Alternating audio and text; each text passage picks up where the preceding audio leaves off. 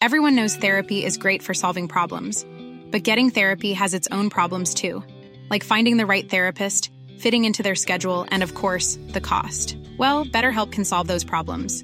It's totally online and built around your schedule. It's surprisingly affordable too. Connect with a credentialed therapist by phone, video, or online chat, all from the comfort of your home. Visit betterhelp.com to learn more and save 10% on your first month. That's BetterHelp H E L P.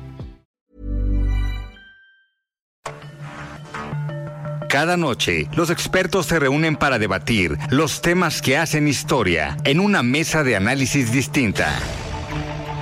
Aquí las entrevistas con los personajes y líderes de opinión, junto al análisis profundo de los temas trascendentes. Alfredo Ceja conduce un programa de Frente en Jalisco por el 100.3 de FM.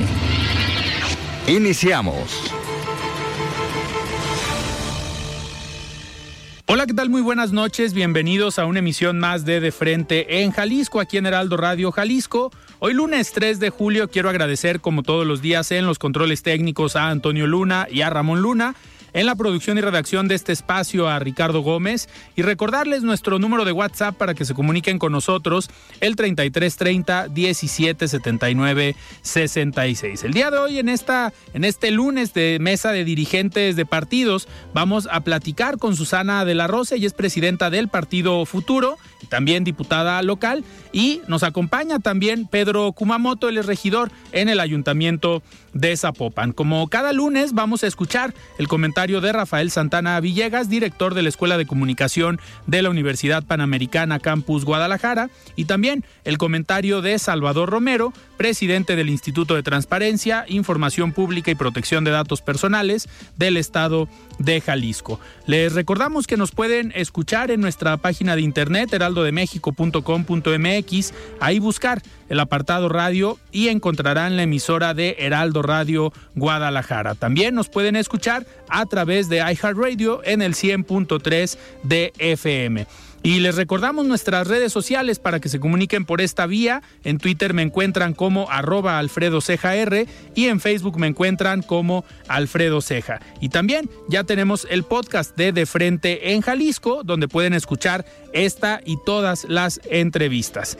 Muy bien, pues nosotros arrancamos esta mesa de los lunes, este programa, y me da muchísimo gusto recibir aquí en cabina a Susana de la Rosa, presidenta del Partido Futuro. Estimada Susana, ¿cómo estás? Buenas noches. Hola Alfredo, muy bien. ¿Y tú? Muy buenas noches. Muchísimas gracias por la invitación, especialmente a las personas que nos escuchan a esta hora. Muchísimas gracias. Pues a ver, bueno, le doy la bienvenida también a Pedro Kumamoto, regidor de Zapopan. Pedro, ¿cómo estás? ¿Qué tal? Buenas noches. Pues muy contento, Alfredo. Gracias por estar sintonizándonos y bien puesto para platicar aquí contigo y con su.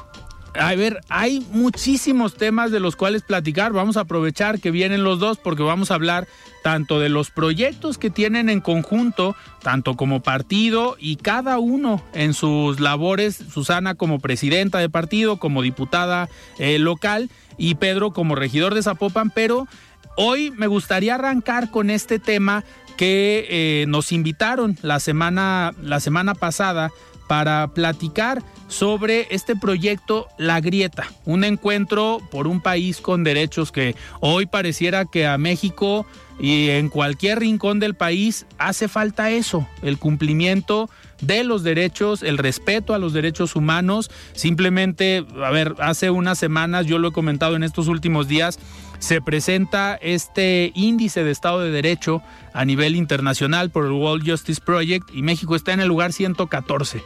Ahí pues hace falta el cumplimiento de los derechos, el respeto a los derechos humanos, pero me gustaría, eh, Susana, que nos platiques de qué se trata este proyecto, cuál es la intención y a ver, a ver qué nos puedes platicar. Sí, claro, pues de inicio sí mencionarles que la grieta, y como bien lo mencionabas ya con la con el con el tema, el título que le poníamos, no es es un llamado eh, no solamente aquí a nivel Jalisco, no eh, respecto a lo que nosotros también como partido político local hemos hecho como futuro, sino un llamado a nivel nacional, porque ha habido personas que tanto nos han buscado en otros estados porque les interesa eh, armar un proyecto político ahí, no, ya sea por una candidatura independiente o que les interesa que futuro también esté en su estado, no, o también hay personas que son activistas, defensores de derechos humanos muchas de ellas aliadas nuestras, ¿no? Que nos han ayudado a impulsar los distintos temas que hemos movido en, en, el Congreso, que vemos en los cabildos, ¿no? Como matrimonio igualitario, prevención de terapias de conversión, el tema del derecho a decidir, ¿no? Este, salud mental, entre muchas otras que nosotros hemos eh, trabajado pues bueno, es un llamado a todas esas personas a que estemos acá, a que no nos, no nos quedemos huérfanos, ¿no? Este de, pues de opción política, ¿no? Este es un llamado a que quien no se siente representado, y especialmente acá en Jalisco, también a nivel nacional, por Morena o por MC, pues estamos aquí eh, armando ¿no? una alternativa de fuerza política que lo que hace es poner al centro la política al servicio de las personas. Se van a enojar los de la alianza, no los mencionaste, también está esa otra opción para los que es que, ya, bueno, los inclinaste nada más en, MC Morena. En Jalisco se siente muchísimo naranja o el guinda, la neta. Yendo una a las, a las, ¿cómo se llama? Los tianguis, a todos lados, pues ahí. Y sí, bueno, la, la alianza, eh, como siempre, pues se respetan los distintos políticos que hay en nuestro país, pero pues para nosotros, eh, pues futuro es una tercera vía, una tercera fuerza que está lista aquí en, en, en, Jalisco, ¿no? Para poder representar, pues aquellos temas que sí consideran, consideramos fundamentales, ¿no? Y que conectan a diferentes generaciones. Más allá de hablar sí. de un tema de juventud, que la verdad sí es preocupante, el tema de emergencia climática, la inseguridad que se vive todos los días, el tema de la vivienda, que nuestra jubilación, que nuestros uh -huh. salarios, ¿no? O sea, hay mucho que trabajar y eso conecta pues también tanto las nuevas eh, juventudes, nuevas generaciones que vienen, ¿no? Como también hacer un llamado a, a, todo nuestro país en general de nos tenemos que poner las pilas y estamos aquí listas, ¿no? Nos ha tocado picar piedra a lo mejor este ya muchos claro. años acá por acá en Dacuma, este, pero eh, vale la pena y así es como lo hemos hecho eh, y así es como queremos estar, ¿no? Es nuestra postura. Pedro, ahorita que, que comenta Susana sobre estos temas que sí preocupan a las juventudes, que sí preocupan pues a todos los jóvenes que por tal vez por la edad o por el proyecto que ustedes encabezan desde el partido, pues se han sentido más afines, pero hoy no podemos ver a un México eh, no solamente dividido entre clases sociales, que lamentablemente está pasando, pero no podemos ver un país dividido por generaciones. ¿Por qué? Porque al final el trabajo que hacen o hacemos, yo todavía me incluyo como joven un poquito, eh, pues también tiene un impacto en las personas mayores, en nuestros papás, en nuestros abuelos. Simplemente el tema de las jubilaciones, por ejemplo. A ver, los jóvenes son los que están trabajando, los que están pagando estos impuestos y que tal vez con esos recursos, pues se tiene que manejar el sistema de pensiones, por un, por, por decir. Pero Pedro, ¿consideras hoy que México sí tiene estas diferencias y estas brechas generacionales en las que los jóvenes se ven en un solo mundo, las personas mayores se ven en otro mundo y no ven una sociedad compartida generacionalmente? Bueno, eh, primero yo creo que hay una división muy grande entre la clase política y todas, todos los demás. Claro. Y eso creo que es una de las diferenciaciones más importantes. Hoy quienes están en la política o esa vieja política lo que hace es poner el, la política al servicio de los que financiaron su campaña, de sus amigos, de sus familias y para hacer negocio. Hoy la política no está sirviendo. Hoy la política está cometiendo delitos, hoy la política está traficando influencias, hoy la política se está haciendo güey con los problemas más graves que tenemos en nuestro país. Uh -huh. El tema es que creemos que eh, futuro y este espacio, más que servirle a una generación, lo que tiene que hacer es poner a la política al servicio de las personas. Y como dices, a nuestros abuelos, a nuestros hermanos sí. menores, a las personas que vienen todavía y que no han llegado. Uh -huh. Este aprovecho para felicitarte, Alfredo, a quienes apenas están haciendo aquí. Este, felicidades por este nacimiento y a quienes van a venir, pero también a quienes eh, por alguna u otra razón el Estado les ha fallado históricamente y que a quien se les ha heredado muchísimas, muchísimas eh, deudas, ¿no? Eh, hablo de las mujeres, de los pueblos originarios, hablo de todas las comunidades que por alguna u otra razón el Estado no ha volteado a verles. Entonces, yo creo que la principal diferencia hoy que tenemos es que hay una clase política que ha olvidado que la política es para servir y es para resolver los problemas que tenemos todas las personas. Eso es una diferenciación. Y tratando de responder la otra parte, es bien complicado hoy eh, tratar de construir discursos de unidad por dos temas en particular. Creo que la, a diferencia de lo que muchos plantean, yo no creo que tenga que ver tanto con el presidente y, y no, no porque haga bien o mal las cosas, sino porque creo que tiene que ver con una dinámica uno global. Es decir, después de la pandemia, después de todos los procesos que hemos estado viviendo, tanto de confinamiento, pero también cómo la política no ha resuelto problemas fundamentales para todo el, el- el mundo. No, Claro. no solo hablo de México, veamos Brasil, veamos Estados Unidos, veamos Italia, veamos España. Lo que vemos es que se ha puesto sobre la mesa lo, co- como lo más relevante las identidades, como lo más relevante lo que yo creo, como lo más relevante si te pareces o no a mí. Y si no te pareces a mí, si no crees lo que yo creo, Estás entonces mal. eres un enemigo, Claro. estás mal y te tengo que eliminar. Y eso es algo sumamente nocivo. Creo que eso es algo eh, que le va a apostar mucha clase política a tratar de hablar desde el odio, desde la venganza, desde el resentimiento, desde la ridiculización de las identidades y de la vida. Y por lo mismo nosotros tenemos que defender que ese proyecto político es un proyecto criminal y no podemos ir hacia allá. La segunda cosa que creo que hace que muchas veces sea difícil sentir empatía por quien no luce, no cree, no luce como tú, no cree en las cosas que tú crees o no vive como tú vives, es también la tecnología, fíjate. Eh, Las redes sociales han privilegiado muchísimo desde eh, el algoritmo que te salgan siempre o uno, o la gente que piensa como tú y que te vayas Claro. metiendo cada vez más en las publicaciones y en el tipo de cosas, de cosas, insisto, que tú crees, pero la otra también te muestra lo opuesto a lo que tú crees para que te enganches y para que Sí. te quedes más tiempo en las redes sociales y poco a poco entonces te vuelves pues alguien más radicalizado. Piénsenlo quienes nos están escuchando en si han entrado en comunidades en donde dices, oye, estas personas, pues antes yo pensaba como ellos, pero ya me di cuenta que cada vez están avanzando más y más y más y más hacia un extremismo que puede hacer daño, ¿no? Entonces, terminando la respuesta, creo que estamos en un momento global en donde las identidades importan más que las personas y eso es algo peligroso y nosotros creemos como proyecto político que no podemos apostarle al odio, a la venganza y al resentimiento como vías para hacer política y negar sobre todo al otro, a la otra. Y pues por parte de la tecnología, hagamos el ejercicio y tratemos de meternos en comunidades que piensan distinto, tratemos de ponernos en otros zapatos, sentir más empatía.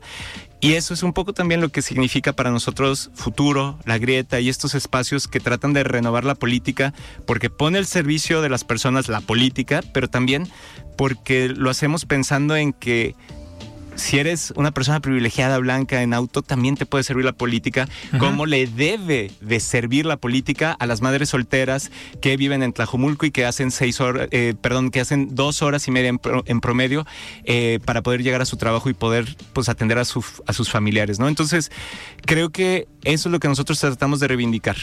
Que al final esta parte de un proyecto o esta parte de lo que le toca hacer al gobierno y lo que se esperaría de un gobierno, independientemente del partido que sea, la ideología que tenga, pues es construir comunidad y es gobernar para todos, eh, que es lo que hoy, al parecer, se ha, se ha confundido y se ha ido más al extremo de polarizar, de decir lo que comentaba Pedro, si no estás conmigo, estás contra mí, y pues es obviamente lo opuesto a lo que debería estar preocupado pues, un gobierno. Lo vemos a nivel federal, lo vemos en los estados, lo vemos en los municipios, pero también eso se contagia a la población. O sea, la población hoy está cayendo también en esta eh, polarización. Simplemente ahorita que tocamos el tema y que está tan de moda lo electoral, pues lo vemos con Xochitl Galvez. La semana eh, pasada que la truena, la rompe en redes sociales y con este discurso, esta historia de vida o esta narrativa de salí de una comunidad indígena y pues yo, yo lo, escri lo escribí la semana pasada en una columna donde decía, pues a ver, el discurso natural del gobierno federal o de Morena, pues ya con ella no aplica.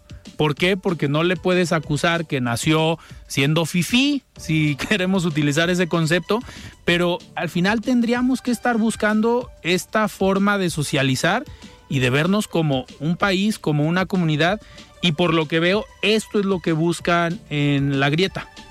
Sí, así es. O sea, lo principal, incluso el trabajo que tú has visto en el Congreso, lo que hacemos en Cabildos, pues tiene que ver con eso, ¿no? Responder a una sociedad plural, no a un tema de unos u otros, o que, o que sin minorías, eh, etcétera. Entiendo ese término, pero de verdad yo ya les digo que eso es completamente del pasado, porque no podemos ir a sus reduccionismos, ¿no? Sino que más bien como comunidad, cómo nos podemos eh, unir y principalmente, bueno, ya como ponía sobre la mesa, que hoy nos podemos poner más filosóficos, este, la parte de la política global, el mundo hacia dónde está yendo, ¿no? Eh, la emergencia climática, que la verdad sí es una emergencia amplia después de una pandemia, ¿no?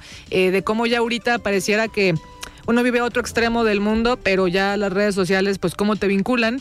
Y es en realidad cómo eh, todo esto que está avanzando y, ya si nos ponemos también futuristas hablando de inteligencia artificial y otras cosas, eso realmente cómo va a ayudar a las comunidades y a una sociedad, ¿no? De lo que se supone que somos personas, ¿no? Que nos interesa construir, que nos vaya bien, ¿no? En lugar de que eh, eso lo usemos como armas que nos puedan eliminar, pues más bien eh, de acompañamiento y de, pues, no sé, una evolución, evolución o acompañamiento, pues, de generación de, de sociedad, ¿no? Entonces, eh, eh, si haremos ese llamado a, impulsar eso, ¿no? Y a darse cuenta de que pues la política eh, funciona para toda esta diversidad y esta pluralidad, ¿no? ¿Y quiénes conforman este, este grupo? ¿A quiénes están invitando? Eh, digo, ¿y cuál es la manera también de sumarse? ¿Hay algunos eh, ejes de trabajo? Digo, son varias preguntas, pero aquí las vamos respondiendo. ¿Quieres tú? Ah, va, que va. Bueno, parte de las personas que, que invitamos eh, vienen de Nuevo León, vienen de Ciudad de México, este, vienen de eh, de qué otros espacios, bueno, del, del sur del país, de Veracruz, o sea, vienen de, de varias eh, partes de eh, nuestro país, ¿no? Que tanto han movido agendas fundamentales, se puede decir, desde los cuidados, desde los derechos de las mujeres, desde el tema incluso de educación este, especial, ¿no? Tenemos allá varios colectivos, compañeros que han impulsado temas también este, de, de vivienda, de emergencia climática y que han buscado también participar en candidaturas independientes en otros estados. No sé si eh, no mal recuerda, es que cuando estábamos en Wikipolítica, también cuando lanzamos aquí en Jalisco en 2018 éramos un montón de candidaturas. Eh, también teníamos compañeros, compañeras en Ciudad de México, en Nuevo León, en Yucatán, ¿no? Este, todas estas compañeras que también estuvieron en esos espacios alzando la voz con esto mismo que estamos mencionando nosotros, agendas que es eh, para servir, ¿no? A las personas desde la política y eh, también, pues personas que tienen el interés tanto de ya si se puede participar desde una vía de candidatura independiente, pues también ver una vía político-electoral en cuanto a partidos, o lo otro también eh, poner al centro pues agendas que eh, pues les preocupan, ¿no? Eh, o que les mueve, ¿no? Eh, parte de lo que platicábamos y reflexionábamos también entre los colectivos y las personas que asistieron es, es bueno, el tema de la seguridad, ¿no? Por ejemplo, sin seguridad, pues nos decían ni para qué preocuparse en lo demás. Vámonos poco a poquito. Eh, claro que es un tema urgente, pero lo principal es hagamos redes para poder empezar a trabajar sobre, sobre esto. a ver, en este sentido y viéndolo en el tema un poquito electoral, eh, es identificar perfiles en diferentes estados que busquen obviamente estos objetivos de poner la política al centro, al servicio de la población, pero eh, no es un proyecto para llevarlo a nivel nacional después como partido político, simplemente identificar perfiles e impulsarlos y apoyarlos para que sean candidatos independientes, pero ¿qué pasaría si algún partido eh, PRIPAN, PRD, MC, Morena, dice, oye, este perfil eh, es interesante, nosotros no tenemos candidato, vamos viendo si lo jalamos. ¿Cuál es el objetivo si en su momento tiene un fin electoral? Claro, eh, bueno, la parte de qué somos, por ahora somos una red de personas que estamos buscando soluciones a los temas que más nos importan y vamos a dejar a un lado los temas que no nos interesan insultos hacia el presidente o del presidente hacia la oposición, eso no nos interesa. Lo que nos interesa es resolver la crisis de vivienda, la crisis climática, la crisis de agua, la crisis de seguridad. Todos los temas que nos mueven cotidianamente y que nos conviene, Alfredo, que cambien. Eso es lo que nos vamos a abocar a tratar de responder en conjunto desde los espacios y desde las luchas que cada quien tiene esas luchas y esos espacios hay electorales, hay frentes estudiantiles, hay sindicatos, hay espacios eh, de observación y de, digamos, ONGs, y también está el espacio electoral. Estamos, estamos el partido, nosotros desde Futuro, un partido local, y hay candidaturas independientes que van a eh, participar y que tienen, creo yo, una excelente cantidad de, probabilidades de que les vaya bien. Em, ¿qué pasa después del 24? El, 24 es punto de partida y no de llegada. Para nosotros, claro que va a ser un momento en donde nos vamos a ayudar en compartirles todos nuestros conocimientos, en ayudarles a si podemos compartir sus publicaciones. No sé si me explico, o sea, es más una suerte de acompañamiento, eh, reciprocidad, apapacho. Caray, la gente que lucha todos los días en este país muchas veces no nos conocemos, no nos apoyamos y finalmente a veces hasta tenemos la osadía de sí conocernos y no apoyarnos, ¿no? Y creo que el labor tan valioso que sucede en el territorio, el trabajo tan grande que hacen periodistas, defensoras de derechos humanos, que hacen también personas que están desde las instituciones, hay que apoyarles. Y eso es lo que nosotros hemos hasta ahorita construido. Y uno de los consensos es que no hay problema con la forma en la que luches, siempre y cuando lo que luches sea esto que estamos planteando, ¿no? Poner estos, estos elementos al centro. Y 2025 sí, sí podría también ser el paso para algo más grande, para algo colectivo.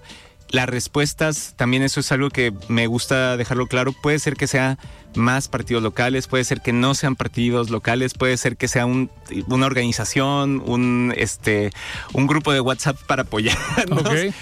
O Sí, un partido nacional, o, futuro a nivel nacional. Claro. También. A ver. Pero, pero ojo, eso en el 24, después del proceso electoral, compartir reflexiones y tomar decisiones. Desde lo que no puede haber es un proyecto que ya está definido con una ruta clarísima que deja fuera a mucha gente de poderlo discutir y construir. Necesitamos muchas personas para que esto funcione y el primer paso es construir reciprocidad, insisto, escucha y apoyo.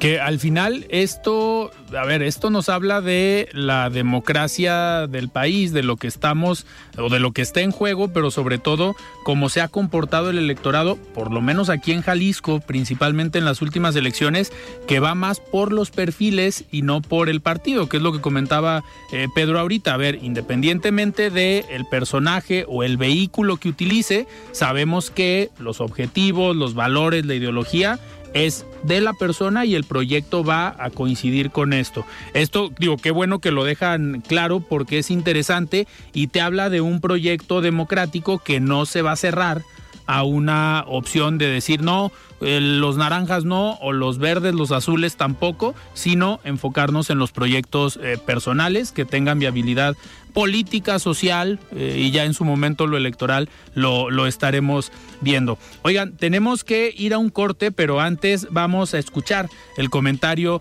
de Rafael Santana Villegas, director de la Escuela de Comunicación de la Universidad Panamericana. Estimado Rafa, ¿cómo estás? Muy buenas noches. La voz de los expertos. ¿Qué tal Alfredo? Me da mucho gusto saludarte al igual que quienes nos escuchan este primer lunes de julio. Espero que todos hayan tenido un excelente inicio de semana y de mes. Es un hecho que las expectativas de vida son mucho mayores que hace unos cuantos años. De acuerdo con diferentes estudios, una de las preocupaciones que se tienen es determinar cómo lograr que las personas conserven en la medida de lo posible sus facultades mentales, de manera que se pueda tener mayor calidad de vida en la vejez. Por todo esto, hoy les quiero hablar de lo que se conoce como reserva cognitiva. Se entiende por reserva cognitiva esa capacidad que tiene nuestro cerebro para hacer frente a los cambios producidos por el daño cerebral optimizando su funcionamiento. Esta reserva cognitiva se puede ir ejercitando a lo largo de la vida mediante la suma de conocimientos y experiencias que estimulen activamente el funcionamiento de nuestro cerebro. Un factor clave para desarrollar nuestra reserva cognitiva es la educación, pero no solamente la que recibimos durante nuestra etapa escolar, sino la que desarrollamos a lo largo de nuestra vida. A esto se suman otros factores como la cantidad de tiempo que dedicamos a la lectura, a qué nos dedicamos profesionalmente, cuánto ejercicio hacemos, si hablamos dos o más idiomas, si tenemos formación musical o tocamos algún instrumento, así como nuestra actividad social y algunos factores económicos. Como les decía anteriormente, se trata de un proceso que abarca toda nuestra vida, pero los expertos coinciden que hay momentos especialmente importantes para su desarrollo. Hablamos de los primeros años de vida y el comienzo de la edad adulta, o sea, entre los 30 y 40 años. Se dice incluso que las conductas de los primeros años de vida resultan determinantes para el desarrollo del cerebro y el afrontamiento de situaciones anómalas o patológicas como la demencia. Existe una investigación muy interesante sobre los efectos de la reserva cognitiva, el cual comenzó en 1986 y se le conoce como el estudio de las monjas, pues se trató de un estudio que organizó David Snowdon de la Universidad de Kentucky con 678 monjas pertenecientes a la congregación de Notre Dame y cuya edad promedio eran los 83 años. Estas monjas eran mayormente maestras y profesoras con condiciones físicas y mentales variadas y los resultados obtenidos mostraron que actividades como la lectura, la escritura, mantener relaciones sociales y afectivas de manera activa, así como una adecuada alimentación, eran factores que influían en el grado de rendimiento cognitivo que mostraban las hermanas. Sin embargo, un resultado constituyó el caso más impactante para Snowdon. Fue el de la hermana Bernadette, quien tenía una gran formación académica y constantemente era sometida a pruebas de memoria. Durante las pruebas no mostró ningún síntoma de deterioro cognitivo, pero al fallecer por un infarto se le practicó una autopsia cerebral que reflejó que su cerebro mostraba todos los síntomas de tener la enfermedad de Alzheimer. Como lo hablábamos al principio, Alfredo, los avances científicos de nuestros tiempos nos permiten tener expectativas de una vida más larga, y ante ello, lo mejor es que vayamos procurando contar con lo necesario para lograr una calidad de vida adecuada. Y así como algunas personas empiezan a desarrollar programas de ahorro para tener recursos complementarios a la pensión o que funcionen como tal para garantizar el sustento económico, conviene generar también esos recursos que ayuden a nuestro cerebro a que durante la vejez siga funcionando de tal forma que nos permita disfrutar de esa etapa de la vida. Hasta aquí mi comentario de esta noche, Alfredo. Te agradezco tu atención, así como la de quienes nos escuchan. Y les recuerdo que soy Rafael Santana y me encuentran en Twitter como arroba rsantana71 por si desean seguir la conversación. Que tengan buenas noches y excelente inicio de semana. Muy bien, muchísimas gracias Rafa por este comentario. Nosotros vamos a un corte y estamos platicando con Susana de la Rosa, presidenta del Partido Futuro, y con Pedro Kumamoto, regidor en el Ayuntamiento de Zapopan. Vamos a un corte y regresamos. Siga con Alfredo Ceja y su análisis de frente en Jalisco por el Heraldo Radio 100.3. Mesa de análisis de frente en Jalisco con Alfredo Ceja. Continuamos. La voz de los expertos. ¿Qué tal, mi estimado Alfredo? ¿Cómo estás? Buenas noches, un gusto saludarte como cada lunes a ti y a todo tu auditorio del Heraldo Jalisco. Oye, pues muy contento porque el día de ayer, 2 de julio, domingo 2 de julio, se cumplieron 18 años, 18 años de la creación del Instituto de Transparencia de Jalisco, del ITEI. Hace 18 años se aprobó la segunda ley de transparencia de Jalisco, que fue a su vez la ley cuyo aporte más importante fue justamente la creación de este instituto, Instituto de Transparencia, Información Pública y Protección de Datos Personales de Jalisco, como ahora se conoce, y que en estos 18 años ha estado trabajando incansablemente, incesantemente. Burroughs Furniture is built for the way you live. From ensuring easy assembly and disassembly to honoring highly requested new colors for their award-winning seating, they always have their customers in mind. Their modular seating is made out of durable materials to last and grow with you. And with Burrow, you always get fast, free shipping. Get up to 60% off during Burrow's Memorial Day sale at burrow.com slash ACAST. That's burrow.com slash ACAST. burrow.com slash ACAST. Hiring for your small business? If you're not looking for professionals on LinkedIn, you're looking in the wrong place. That's like looking for your car keys in a fish tank. LinkedIn helps you hire professionals you can't find anywhere else, even those who aren't actively searching for a new job but might be open to the perfect role. In a given month, over 70% of LinkedIn users don't even visit other leading job sites. So start looking in the right place. With LinkedIn, you can hire professionals like a professional. Post your free job on linkedin.com slash people today.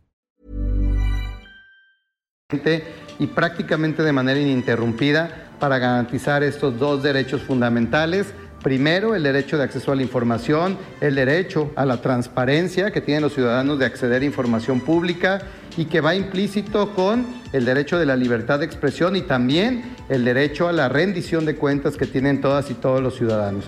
Entonces el ITEI cumple 18 años aquí en Jalisco siendo pues un referente nacional en materia de transparencia. Jalisco es uno de los estados que más más acceso a la información garantiza, más solicitudes de información, que más recursos se resuelven aquí en el ITEI, porque la sociedad, jalisciense es muy demandante, la sociedad jalisciense es muy exigente y gracias a la sociedad jalisciense es que existe el ITEI. El ITEI trabaja para la ciudadanía, para la sociedad. El ITEI no trabaja para el gobierno, no trabaja para atender necesidades del Estado ni de los municipios. El ITEI trabaja para que la gente tenga información en sus manos. Ese es nuestro objetivo y eso es lo que hemos venido haciendo en estos 18 años.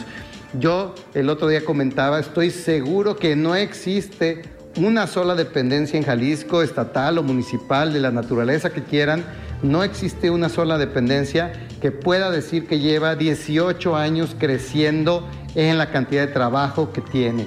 El ITEI creo que es la única institución de todo Jalisco, el, único organismo que puede presumir un crecimiento sostenido de 18 años de más y de más trabajo. Cada año hay más solicitudes de información, cada año hay más recursos, cada año hay más resoluciones de este instituto garantizando el acceso a la información a la sociedad jalisciente. Entonces, creo que son muy buenas noticias. Habla muy bien de la sociedad caliciense, porque a la sociedad caliciense nos debemos y a la sociedad caliciense le hemos respondido estos 18 años. Quiero decirte que en el marco de estos 18 años, por ejemplo, el próximo miércoles estaremos develando el muro de exintegrantes del Pleno del ITEI, consejeras y consejeros, comisionadas y comisionados que han formado parte de esta, de esta historia, encabezando el Pleno del ITEI en estos 18 años, estarán aquí presentes para la develación de este muro. Actualmente son 12 las personas que habiendo integrado el Pleno del, ITEI ya no se encuentran eh, dentro del Pleno y que son exintegrantes que estarán aquí con nosotros, recordando pues parte de lo que ha sido el, trabajo histórico de este instituto.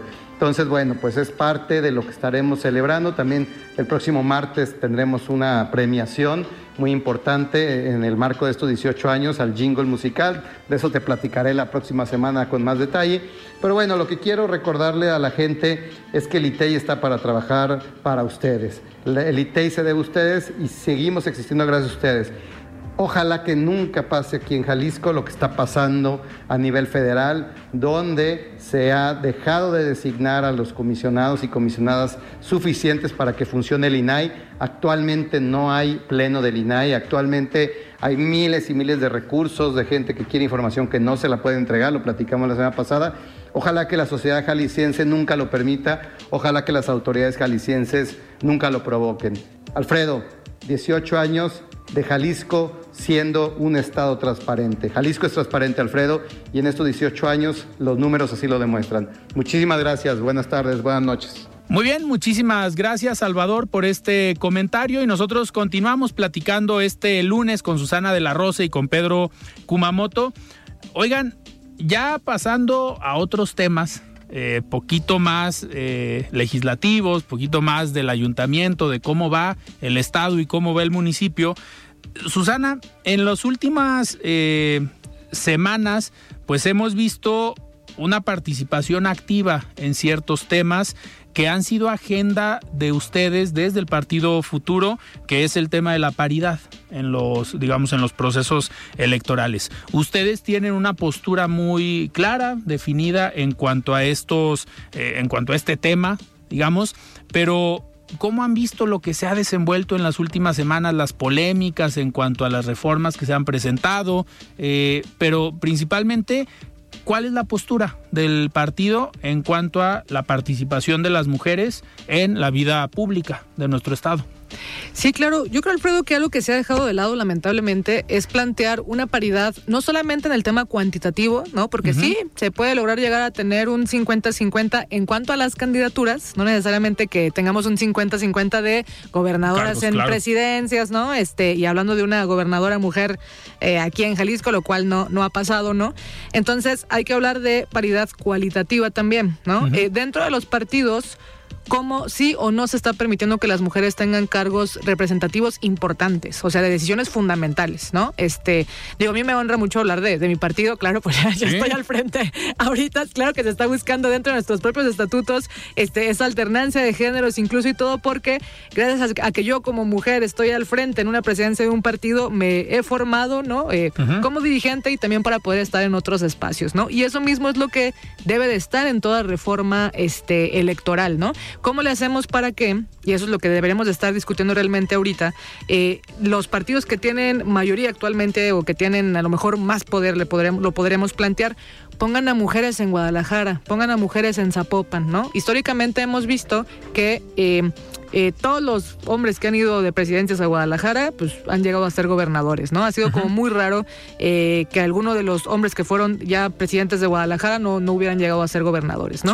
Entonces tenemos que asegurar que las mujeres puedan llegar ahí. ¿Por qué? Eh, porque son municipios con un nivel mediático impresionante, con una cantidad de recursos amplios, con una población eh, grande, ¿no? Y eso entonces le da a las mujeres experiencia para poder ahora sí buscar la, ir a la gobernatura, ¿no? Entonces, eh, más vale buscar una reforma en ese sentido, no irse con la trampa nada más de que es 50-50 y ya y te va el número listo, no, cuestionemos que realmente las mujeres están en los espacios este, importantes de representación. Entonces, esperemos que eso ocurra en el 2024, ¿no? En todos los partidos, eh, porque yo creo que, como lo decíamos anteriormente, que nos fuéramos al, anuncio, ¿no? Hay mujeres y hombres muy valiosos, eh, ¿no? En, distintos partidos, instituciones, ¿no? Pues esperemos que se les den esos espacios para solucionar lo que más le importa a la ciudadanía. Y aparte, digo, no sé si coincidan conmigo, pero hasta cierto punto el hablar del 50-50, pues en su momento también pudiera ser limitante para las mujeres, porque ¿qué pasa un municipio o distritos donde digan ustedes como futuro, ¿sabes qué? Pues yo hoy tengo más más prospectos o más candidatas mujeres que tienen capacidad, que cada una en su municipio ha hecho una chamba interesante y me están limitando porque tengo que poner 50 y 50. Digo, esperemos que en algún momento podamos llegar a ese escenario con la participación mayor de las mujeres en la vida pública, pero pues también se tendría que ver desde ese lado como una limitante, porque en el momento, a ver, son 125 municipios.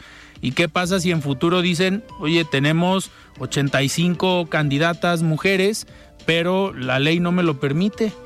Ah, no, acá diríamos que sí. Ah. Hay acciones afirmativas, por supuesto, ¿no? En 2021, de las 20 candidaturas a distritos que se representaron en nuestro partido, por ejemplo, eh, fueron 12, eh, 13 candidatas y, y, 7 candidatos, ¿no? Entonces, sí, esas acciones afirmativas, el propio partido internamente lo puede decidir. Pero, pues sí, estaría excelente que la propia ley ya lo marque, ¿no? Que no tengamos que depender de eh, quién está al, frente de un partido, ¿no? Este, para ver si sí o si no decide eh, mover esto, ¿no? Entonces, a lo que hay que aspirar es que esté la reforma, ¿no? Bien hecha y eh, que al IEPC no lo dejen fuera nunca, ¿no? Porque el IEPC es quien tiene que estar haciendo la revisión de si realmente esa paridad que estamos planteando, tanto cuantitativa como cualitativa, si está realmente dando eh, resultados efectivos de que las mujeres sí están llegando a, los espacios de toma de decisión, ¿no? Totalmente. Esa sería mi postura. Totalmente. Pedro, y de futuro. Y así como partido. Pedro, a ver, en el en, en la parte política en las últimas semanas, la última vez que platicamos, eh, tenemos en Jalisco y a nivel nacional uno de los problemas que seguramente también tocarán en esta agenda de este proyecto de la grieta, es la inseguridad. Totalmente. Y hoy vemos un país ensangrentado, un país con demasiada violencia que a pesar de que digan desde una mañanera, digo, no sé si vieron las declaraciones de la semana pasada con los funcionarios secuestrados en Chiapas, que salga el presidente a decir, yo sé que dijeron que no iban a atacar al presidente en este proyecto, que no iban a jugar en esa dinámica, pero lo que se espera de un funcionario público, de un servidor público, no es decir a los familiares, voy a acusar a los delincuentes con sus papás y, con sus abuelos. A ver, necesitamos propuestas, necesitamos eh, soluciones a un problema tan complicado como es la inseguridad y tú has marcado en los últimos meses o has puesto el dedo en la llaga sobre esta problemática que se tiene tanto en el Estado como en el país. Y principalmente en este tema de los jóvenes que lamentablemente desaparecieron y fueron asesinados del call center. ¿Crees que en los próximos meses se pueda dar un cambio, un giro en la política tanto nacional como local para mejorar las condiciones. Digo, cada uno trae sus cifras, tanto el presidente como el gobernador, eh, pero pues también los partidos políticos tienen esa posibilidad de incidir y de proponer y de señalar esos datos o de analizar esos datos. ¿Cómo estás viendo la problemática de inseguridad, Pedro? Sí se puede, claro que se puede cambiar la política. Creo que las grandes crisis son precisamente la oportunidad de cambiar el rumbo, de corregir, de reconocer lo que no se hizo bien y vámonos para otra dirección y utilicemos toda la inteligencia, capacidad, fuerza del Estado, recursos para que se vuelva la prioridad realmente. No es la prioridad la seguridad cuando año tras año, durante los últimos tres años, le has estado reduciendo en términos reales, es decir, la lana que le dabas el año anterior, le estás dando menos para este año a tu Secretaría de Seguridad al Poder eh, Judicial, a los espacios de investigación, a tus espacios de inteligencia. Es decir, si sales como gobierno y dices, esto es un tema súper importante, pero le estás dando menos lana, lo que estás diciendo es que donde está tu boca no está tu bolsa de recursos, ¿no? No está la cartera, dirían los gringos, ¿no? Entonces, yo aquí lo que te puedo decir es que me siento muy orgulloso de estar sentado al lado de una diputada que le propuso a todos los coordinadores de, de, de fracciones a ver, dejémonos de simular, dejemos de hacernos mensos.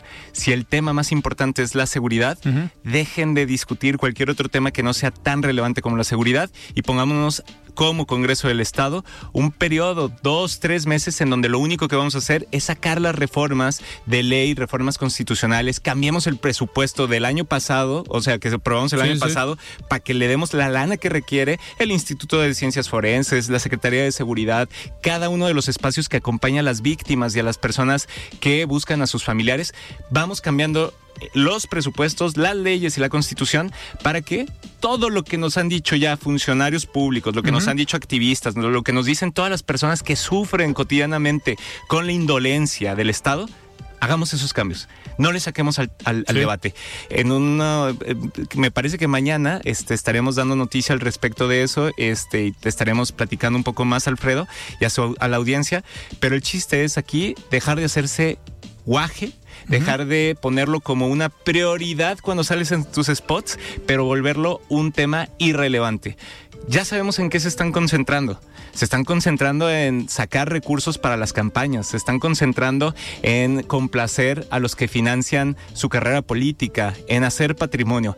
Ya basta. Lo que nosotros estamos planteando es que se vuelva la seguridad una prioridad de Estado y la primera forma de hacerlo es haciendo que el Congreso esté discutiendo solamente estos temas durante los próximos meses. Y por el otro lado, yo te quisiera decir, Alfredo, el tema de la seguridad no lo vamos a cambiar en un, en un mes, en dos o en tres. También eso es algo que alcanzamos a reconocer. Pero lo que creemos que tiene que suceder es que si es algo tan grande y tan difícil y tan complejo, lo que nos gustaría ver es a una autoridad atendiendo este fenómeno como se atiende, por ejemplo, un fenómeno natural. Es decir, no tienes quizás esta administración la culpa de que venga un huracán o que pase un terremoto, pero lo va a atender y va a estar poniéndolo como prioridad de su agenda. No se va a ir a Monterrey a ver un partido de fútbol en medio de una desastre de ese tipo. ¿Estamos de acuerdo? Pues es lo mismo que le estamos pidiendo al Faro, que se ponga realmente a trabajar como si fuera una, como lo que es, como una crisis pero que lo trabaje permanentemente. Y creo que ese es uno de los temas que no les gusta escuchar, que la piel la tienen muy sensible, pero la indolencia es enorme. Y lamentablemente aquí en el estado de Jalisco tienen eh, pues cautivo al Poder Legislativo, al Poder Judicial, a la, a la eh, Comisión Estatal de Derechos Humanos, presionan a los medios de comunicación y a quienes levantamos la voz tratan de decir que no podemos hablar de eso. Disculpa, creo que el gobernador se está equivocando y su equipo en general en no entender que esta es la prioridad de todos y todas los que vivimos en este estado. Dice Susana que tiene controlado a casi todo el poder legislativo. ah, claro. No, no, no. No, pero, pero definitivamente tienes toda la razón. No, y, y definitivamente han perdido la noción de para qué están ahí. No están para las selfies, no están para la faramaya, no están para los eh, vestidos y camisas de lujo. Los diputados y diputadas, sinceramente lo, quiero decir eh, con mucha responsabilidad, no están entendiendo cuál es el papel de legislar y de chambear dentro de ese espacio. Y esta es una muy buena oportunidad para cambiar la visión que se tiene de ese poder. Si lo hacen, van a tener todo el reconocimiento de Susana, mío y de toda la sociedad. Pero si no lo hacen, francamente lo que nos están mandando como mensaje es que están prestos para hacer videos, pero no para hacer su trabajo. Y eso sería algo muy grave. Eh, esto que comenta Pedro es en relación a este video que eh, por, algunas declaraciones, pues sale un video con toda la bancada de Movimiento Ciudadano, todos hablando, respondiéndoles y haciendo alusión a ustedes, que recuerdo perfectamente ese tweet, Susana, que subiste diciéndoles, oigan, a ver, si no quieren politizar el tema, pues vamos aprobando tal, tal, tal y tal leyes. ¿Qué, ¿Qué respuesta hubo a ese tweet? Porque al final esto es comunicación, pero en los pasillos del Congreso, pues se ven ustedes como diputados. ¿Hubo algún acercamiento? ¿Te buscaron? Porque al final Movimiento Ciudadano es la bancada que tiene una mayoría. ¿De alguna otra fuerza política se acercaron contigo y te dijeron, oye Susana, de esto que estás proponiendo, a ver, vamos sentándonos a platicar y vamos viendo cómo le damos para adelante? Porque es un tema sensible, es un tema delicado y estos son algunos de los cambios que pudiéramos hacer. ¿Te buscó alguien? Pues no, o sea, que me busquen a mí, la verdad es que no. O sea, en cuestión de ver como las, reformas, más bien lo que nosotros hicimos hace un par de semanas y el día de mañana les vamos a platicar un poco más, eh, ya ahora sí, de, cómo va ese tema en específico. Yo me acerqué más bien con cada una de las bancadas, ¿no? Este, Kuma y yo tuvimos una rueda de prensa en la que mencionamos, bueno, pongámonos a chambear y lo que yo hice como diputada fue meter ¿no? Eh, un oficio directo a Jucopo. Yo formo parte de la Jucopo, de la Junta de Coordinación Política, con todas las bancadas de todos los partidos que estamos ahí. Este, decir, hagamos prioridad de estos temas, ¿no? Y eh, hagamos una propuesta de eh, parlamento abierto, ¿no? Eh, yo con mi propio equipo del Congreso de Futuro hicimos un planteamiento ya de, cómo podrían ser esas mesas, ¿no? Nos pusimos en contacto con colectivos y personas especialistas, ¿no? Respecto al tema, cómo veían, qué, qué podíamos mover, qué podíamos hacer. eso ya lo presentamos. Este, pues lo que me comentaron, pues fue que, que, tranquila, que, que, estaba como muy, este, que no eran los tiempos, muy, fuerte, que los tiempos y que aguas, es que los temas no es algo sensible. Y dije, pues claro que no es sencillo, pues, pero si realmente nos vamos juntos como fuerzas políticas, ¿no? Pues, que conformamos el Congreso, exactamente, o sea, somos los siete partidos que representan actualmente en el Estado, ok, pues nos, nos, nos, cubrimos uno al otro, ¿no? No es una cuestión como de, de, reventar ni nada para nada, ¿no? Lo mencionábamos un poco también como postura ahorita complementando con Kuma, nosotros no estamos pidiendo la renuncia del gobernador Enrique Alfaro. Él, él, pedía, él pedía la renuncia de Aristóteles, ¿no? En 2017 que si no podía que renunciara. No, lo que le estamos diciendo es, aquí estamos, ¿no, gobernador? Sabemos que, el, que el tema está cañón, que a todo mundo rebasa. Nadie es Superman, nadie es Superwoman. ¿no? Exacto, y hay propuestas, hagámoslo. Entonces, eh, no ha habido respuesta, ¿no? Este, aún así de, de, de que nos confirmen que se pueda votar ya en una Jucopo, ¿no? Este, a favor, ya en la Jucopo, pues a favor de poder hacer estas mesas. Yo sigo en acercamiento con las distintas fuerzas políticas, esperando que sí, sí puedan salir adelante. Este, y bueno, que si estemos a la altura, pues, de eh, incluso poder apoyar y ver, pues, a las familias, los colectivos, que la propia eh, parte de ciudadanía que ya está en las, en las comisiones de búsqueda de personas desaparecidas, pues realmente puedan tomar este, esos papeles y que por ley y todo ya quede bien de acuerdo a lo que ellas necesitan, pues, ¿no?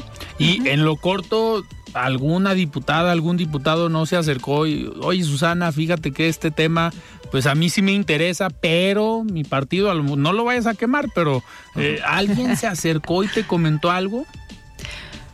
Pues pues una, una diputada sí, ¿no? Hay un, un poquito, y sí, no, no quiero eh, sí, no, la decir sí, sí, sí, no, pero, pero una de 38. Sí, no, ella me decía, pues eh, deja, veo la manera, ¿no? O sea, busquemos que esto pueda salir, etcétera, pero lamentablemente pues no, no es la mayoría. Eso es lo que se necesita dentro del Congreso, ¿no? Voluntad política, que sí seamos la mayoría y sí apechugar con este tema que es tan importante, ¿no? O sea, de verdad nadie está aquí politizando ni agarrándose de, que el que grillando, que no sé qué. No, o sea, lo que queremos es trabajar por Jalisco y si hay muchas cosas pendientes dentro del Congreso y reformas, ¿no? Está pendiente la ley de, atención a víctimas, a personas desaparecidas. O sea, hay muchas cosas que eh, se han quedado pendientes y no se han querido mover, ¿no? Sí. Pues ahí está el, el tema. Pedro, y por ejemplo, tu visión para el 2024, obviamente ya se ha adelantado todo desde a nivel federal, a nivel local. A nivel federal tenemos corcholatas, tenemos un montón, bueno, ya se empezaron a bajar algunos de la Alianza Va por México, pero en lo local también se han adelantado los, tiempos.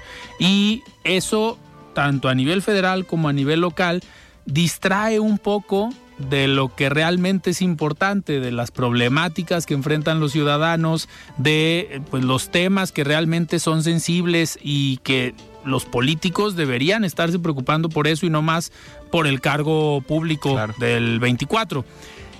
¿Cuáles consideras hoy en Jalisco que serían, aparte de la seguridad, estos temas pendientes?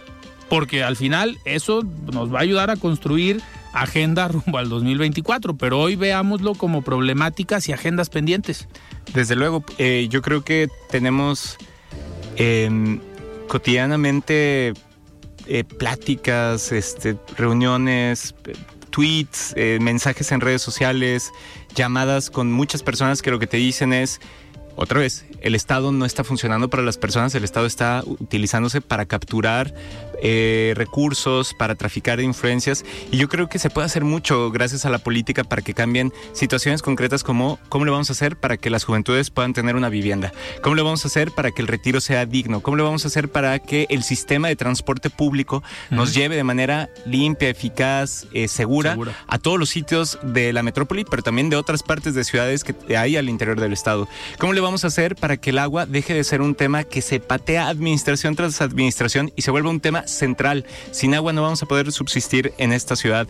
¿Cómo le vamos a hacer para que los bienes públicos, los espacios públicos, sean sitios donde captamos a las juventudes para que se queden estudiando, chambeando, aprendiendo y no la capte el crimen organizado. En fin, lo que te puedo decir es, hay muchos temas, pero se puede sintetizar en algo muy simple. ¿Cómo le devolvemos a la política el sentido de ser útil y resolver problemas de todas y de todos? ¿Cómo cambiamos la idea de que la política es corrupción, que la política es farándula, que la política eh, no tiene vergüenza, que la política no camina a la calle? ¿Y cómo la convertimos otra vez en lo que ya ha pasado en otros países, en otros momentos de nuestro propio país, en donde lo que hacemos es decir, la política tiene que resolver los problemas de todas las personas o aspirar a que eso sea yo creo que esa es la parte que más me emociona. También la parte que más me, hace, iba a decir otra palabra, enojar, pues, pues cotidianamente, porque dices, ¿cómo es posible eh, que nos hayan convencido de lo opuesto? Que la política es es de, corruptos, de bandidos o de indolentes, ¿no? Y yo creo que no, no es así. Y bueno, eso es lo que para mí me, parece más importante para 2024, eh, tratar de instalar una nueva narrativa sobre las posibilidades de la política, que la política, si se hace bien, nos puede convenir a todos. Nos conviene cuando no te cobran eh, derecho de piso en tu taller mecánico. La política puede ser muy positiva y te puede convenir porque van a poder ir tus hijos a la escuela pública y te van a atender bien en el hospital. La política puede convenirnos a todos porque no vamos a tener miedo al salir a la calle. Es más, ni vas a poder tener que poner reja eventualmente si todo sale bien porque pues se está atendiendo el fenómeno de inseguridad. No ahorita, pero en muchos años espero que aspiremos a eso, a, a no tener que sentir miedo cotidianamente por, por algo que todos los días me incluyo. Susana, yo creo que también, tú también, Alfredo, pues sentimos miedo de, dejar nuestra casa, de, despedirnos de nuestra familia. Y pues yo creo que ese es para mí uno de los mensajes más importantes del 2024. Se olvidaron por muchos años de que no somos una audiencia o un electorado y ya creo que Jalisco ha demostrado que somos muchas personas que estamos resolviendo problemas, desde la maestra de escuela que no deja que los niños se vayan sin haber comido algo, aunque tenga que poner su propio dinero y compartir el sándwich, hasta muchas personas que nos están escuchando que todos los días tienen batallas, eh, pues modestas podrían pensarse, pero yo creo que hacen que sostienen el Estado, que cuidan de otras personas, que ayudan a sus vecinos, que adoptan animales de la calle, que no permiten que el, constructor haga malas cosas, que denuncian a los servidores públicos, que, olvidan cuál es el papel de su trabajo. Entonces, yo creo que todas esas personas, 2024 es una buena oportunidad para decirles, no somos, no están solas, no son minoría y podemos hacer que esto se simbre y que la política otra vez le sirva a la gente. Y digo, y sobre todo, lo más preocupante es que han pasado a nivel federal y a nivel local, pues prácticamente todos los partidos. porque a nivel federal y a nivel local hemos tenido alternancias y las problemáticas estas de las que hablaba Pedro, pues han persistido. La inseguridad, el sistema de salud, la economía, que ese tema nos faltó, pero el tema económico también es eh, preocupante. El viernes platicábamos con Ildefonso Guajardo, el exsecretario de Economía, y nos decía, Alfredo, hoy que tengamos un dólar a 17 pesos, algunos lo están celebrando, pero otros lo están padeciendo. Pregúntales a los importadores y a los que exportan sus productos, pues cuánto están recibiendo, porque por un lado los insumos aquí para fabricar sus productos suben de precio por la inflación, ellos van y lo venden en Estados Unidos, pagan en dólares y el dólar está a 17, entonces el equilibrio no llega. Entonces hay temas, hay problemas de los cuales podemos seguir platicando, pero se nos acabó el tiempo. Eh, Susana, muchísimas gracias por estar hoy aquí en De Frente en Jalisco. Muchas gracias, Alfredo. No, al contrario, y nomás aprovechar a echar el, número de WhatsApp, la gente que esté interesada de contactarnos y que por favor nos apoyen con esto porque necesitamos mucha ayuda, es el 33 29 44 16 50. Muchas Muy bien. gracias. Pedro, muchísimas gracias. Gracias, Alfredo. Qué gustazo estar el día de hoy aquí. Espero que también lo hayan disfrutado quienes nos escuchan. Hasta con luego. todo gusto. Muy bien, pues nosotros nos despedimos. Platicamos el día de hoy con Susana de la Rosa, presidenta del Partido Futuro, y con Pedro Kumamoto, regidor en el ayuntamiento de Zapopan. Ya te iba a decir diputado. Pero muy bien, yo soy Alfredo Ceja. Nos despedimos. Muy buenas noches. Alfredo Ceja los espera de lunes a viernes para que junto con los expertos y líderes de opinión analicen la noticia y a sus protagonistas. Esto fue De Frente en Jalisco, otra exclusiva de El Heraldo Radio.